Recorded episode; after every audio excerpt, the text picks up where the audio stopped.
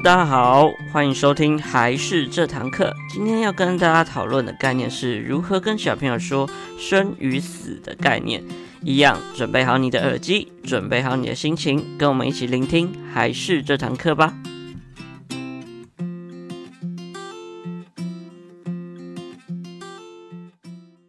Hello，大家好，我是还是的木须。那今天呢，要跟大家来讨论一下。怎么跟小朋友说死亡这一个事情？哈，我觉得讲死亡其实是需要一点说话的艺术来回答。毕竟我自己觉得死亡要跟小朋友讲有点难，有点困难。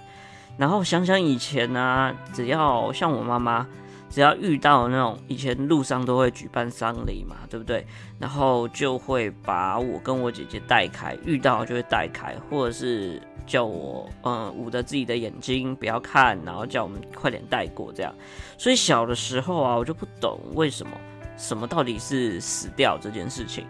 然后就会感觉死掉好像是一种很恐怖、很诡异或很神秘，就有点恐惧的感觉。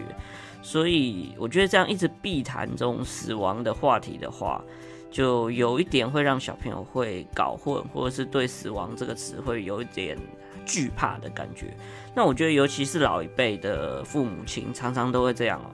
但现在我觉得现阶段的父母都比较能够接受跟小朋友谈论死亡这件事情。那但是呢，要怎么样用适合的方式来跟小朋友讲，或怎么样让小朋友了解，就是一个蛮重要的课题哦。那另外呢，我觉得死亡教育也是非常重要的一件事情。其实主要也是看最近有很多新闻有没有，就是小朋友其实对生死的概念不太足，所以会导致很多悲剧的发生。因为现在很多小朋友啊，他对于死亡的概念非常模糊，他的认知几乎都是从动画。或者从游戏而来的，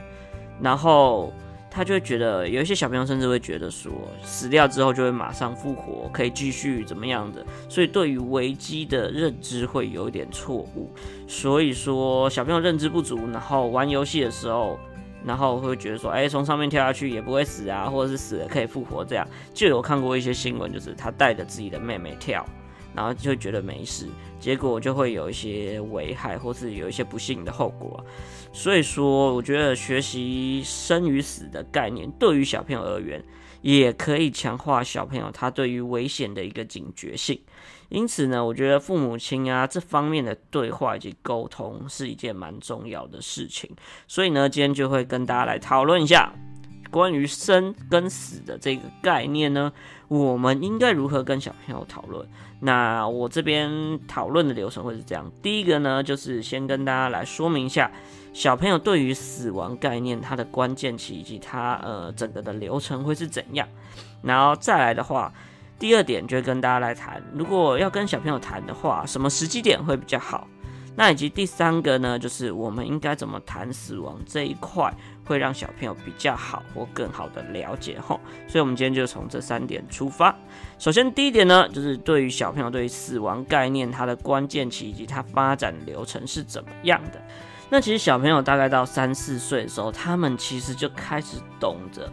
有死亡这件事情。但是他们通常还不理解死亡可能就是终点了，他们这时候可能就会觉得死亡可能只是暂时离开，之后会回来这样。那多半会这样子造成的原因，就是因为大人啊，大人通常都会在这时候会告诉他，哎、例如是阿妈过世，就是说阿妈去很远的地方等等的。所以其实这年纪小朋友开始会对死亡有一些感觉或有一定的好奇心。但他们通常很难理解死亡的真正的概念是什么。到了五六岁左右啊，其实小朋友才对死亡会有一个比较完整的概念，会了解到，如果一个人死掉之后，他可能就再也不回来了。这样，所以对于这方面的话，通常到这个年纪的时候，小朋友通常会养成这样子的一个概念。然后再大一点，到九到十二岁以上，死亡的所有的概念就会比较了解。他甚至会知道说自己亲密的人也也有可能会死亡，而且会比较能够去静下心来面对这一切。所以其实这是小朋友啊。或者是年纪比较轻的青年人，他面对死亡概念的整个流程会是这样。所以其实我们仔细的来想一下，三到四岁的小朋友其实就会有一些死亡的概念和观念出现哦。所以说，其实在这个时间点给他一点了解，以及让他知道说死亡到底是什么概念。以及正确的去谈论生与死，这就会是一个很重要的时机点哈。所以其实，在三到四岁的时候，他有点好奇心的时候，我们给他灌输正确的观念的话，对于他这方面的发展以及他危机意识也会变得比较高，是这样。那我们应该在什么样的时机点来谈论呃有关于生与死的这样的概念呢？其实我觉得时机是非常重要的。在教小朋友的时候啊，很多东西都是机会教育，所以好的时机点是非常重要的。所以说呢，以下如果有出现这些时机点的话，建议家长都可以来跟小朋友做一个对谈或对话。第一个时机点就是小朋友自己主动问有关于死亡的话题。例如他可能是好奇啊，或听见啊，或是别人的经验啊等等啊，小朋友进行问题的时候来询问，那你就可以针对他的疑问来进行回答。那最好啊，你的用语都要直接一点，以及真实一点的回答。当然我们可以婉转一点讲，但是都要是。比较真实性的回答，让小朋友了解以及排除他的疑问。所以第一个时间点就小朋友自己问的时候。那第二个呢，就是遇到例如说有亲朋好友啊，呃过世的时候，就是他可能真的遇到死亡事件的时候，麻烦也可以利用这个时候。跟小朋友来讨论，诶，为什么会发生这样的事情，以及去追思他一些仪式，以及丧礼的仪式等等的，让小朋友了解说死亡可能会经历什么样的情绪，以及什么样的仪式，这样对他之后也会比较有用。那再来第三个呢，可能就是小朋友在看动画或是看电视的时候，这个时候。如果有遇到这方面的情节，也是可以跟小朋友来说明的。例如遇到这样的剧情的时候，可以跟小朋友讨论一下死亡事件在动画里面的真实性到底是怎样。它有可能是想象的，也有可能是剧情。所以说呢，像这部分可以让小朋友不要被这种动画或是戏剧所误导，然后对死亡会有错误的理解。这样，所以说其实也可以在这方面的过程当中来做一些内容的讨论。那再来的话呢，可能就是会有一些像是小朋友自己种植的植物，或者是饲养的宠物死掉的时候，遇到这样的事情的话，就可以开始让小朋友了解到说死亡到底是怎么样，那以及让小朋友自己去讲死亡的看法以及他情绪的感觉是什么，并且可以借此教导小朋友说要尊重生命以及爱惜生命等等的部分。像我们以前也有教小朋友这样类似的话，因为小时候小朋友都不知道，他们也觉得植物可能没有生命，那他可能觉得植物有生命都是听大人讲啊，所以说我们以前在教小朋友要种植物的时候，例如最简单的种那种豆芽菜，有没有？有些小朋友长出来他会很开心。他就会想去把把它扯断啊，怎么样？就可能也是他开心的一种表现吧。但是呢，我有时候就会趁这个时机点去跟小朋友讲说，其实每个植物都是有生命的。你看，你把它拔掉，它就会弯掉啊，那它就会死掉，那死掉就回不来。所以我们要好好爱惜生命等等的概念，就可以利用这样的时间点来跟小朋友讲。所以呢，以上这些时间点都是蛮好的一个情境，以及蛮直接的情境，可以来跟小朋友讨论一下这件事。最后呢，我们要跟大家来讨论一下，就说那我们到底要怎么跟小朋友说？我们应该怎么做才会比较好呢？首先呢，在跟小朋友讨论的话，第一个是我们需要注意到，就是要注意到我们的语言。以下是我们以前听家长啊，或是现在有可能你自己也会这样说的。那我们通常都会比较委婉一点，但是这些话语有时候都会让小朋友觉得模糊不清，或者是他根本搞错了概念。所以大家要稍微注意一下这几件事，大家可以想一下，不要这样子运用。例如说，我们很常说的就是“走了”这个词汇，它非常常被代替“死掉”这样被广泛运用嘛，包含在学校啊，多数的成人都会这样讲。但是你讲“走了”，其实小朋友听不懂，他也不知道是什么意思，所以就会对他的一些死亡的概念会有点模糊不清。可以吗？所以可以直接一点，或者是讲说，嗯，他去更好的地方啦。其实对小朋友而言，他就会觉得，哎、死掉去的那地方是不是很厉害、很好、很酷的一个地方？那他可能对天堂的憧憬就会蛮高，或者是他不明白，或者是他没有这样的概念，他就觉得，哦，原来有地方会比我现在的更好，然后就会对他造成一些概念上的模糊。所以这也可以尽量避免。或者是说啊，他可能自己的亲友死掉，就说哦，他现在只是睡觉，或者他睡着了等等。那其实这样子的话，大家现在也可以明白嘛，很容易就是会让小朋友相信。他可能还会再醒来，以及呢会说，呃，死掉的人他离开了等等。那其实小朋友一样就会觉得说，啊，那他什么时候会再回来等等的疑惑，这样他对于死亡的概念就不是这么的了解，甚至会混淆吼。所以呢，像我们这方面的话，建议家长在谈论这方面的时候，可以坦率坦然一点，这样才比较不会把一些疑惑或是恐惧的情绪带给小朋友。那小朋友当然会有很多疑问啊，所以呢，我觉得最好的方式、最好的回应就是据实以告。例如，小朋友都会问说：“哎，为什么人会死掉啊？为什么？”等等这样的东西，我觉得就可以直接跟小朋友解释说：“哦，他可能是发重病啊，或者是意外啊，等等这样会死掉。那有些人也是年纪大死掉，但是不一定年纪大的人就。”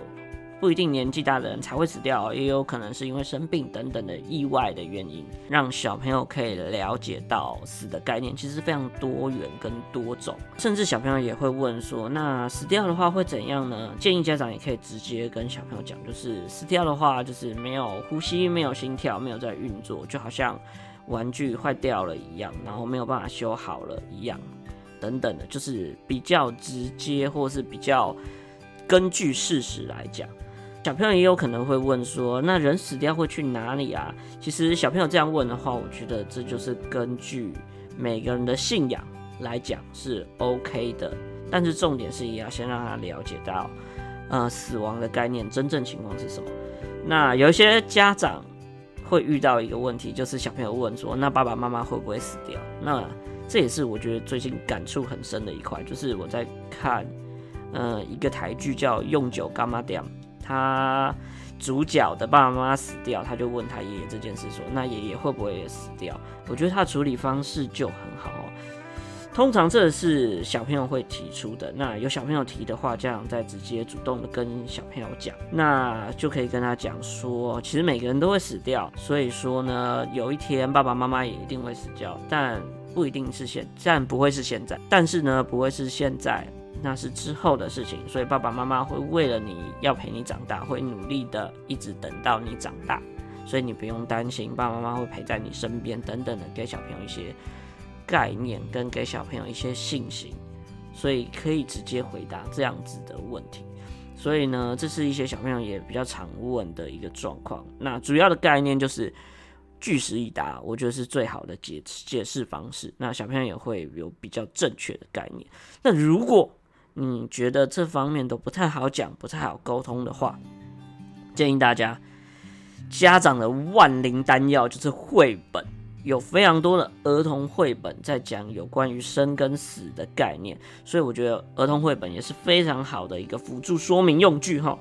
它可以透过一些比较图文并茂的方式，那小朋友也会很简单的来理解到，然后并且可以投射在呃自己身上，角色的情境投射在自己身上，然后去思考。以及你会怎么做？所以我觉得绘本就是非常大的一个帮助。然后这边呢，不是叶配哈，先讲不是叶配，然后跟大家讲几个就是比较经典的书，大家如果有兴趣想跟小朋友聊这一块的话，你也可以去看一看。首先第一本呢叫做《一片叶子落下来》，它是一本美国的书，那非常经典，甚至其实很多 YouTube 上面都有讲它的故事。所以不想买书的，你也可以上去 YouTube 看一下，找一下，然后讲给小朋友听。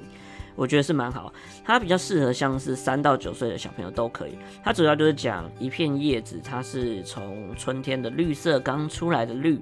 然后到夏天生机盎然，然后再到秋天慢慢变红，最后枯掉，然后离开树枝，最后回归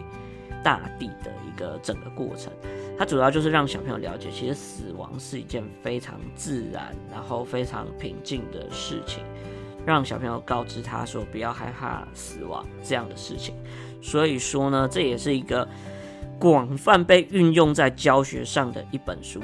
一片叶子落下来，大家有兴趣可以去查。那另外呢，还有一本书叫做《爷爷有没有穿西装》。那这本书主要就是在讲有一个小朋友叫做布鲁诺，那他爷爷去世，就是他整个的过程，出殡啊，到墓园打扫、整理等等的整个过程。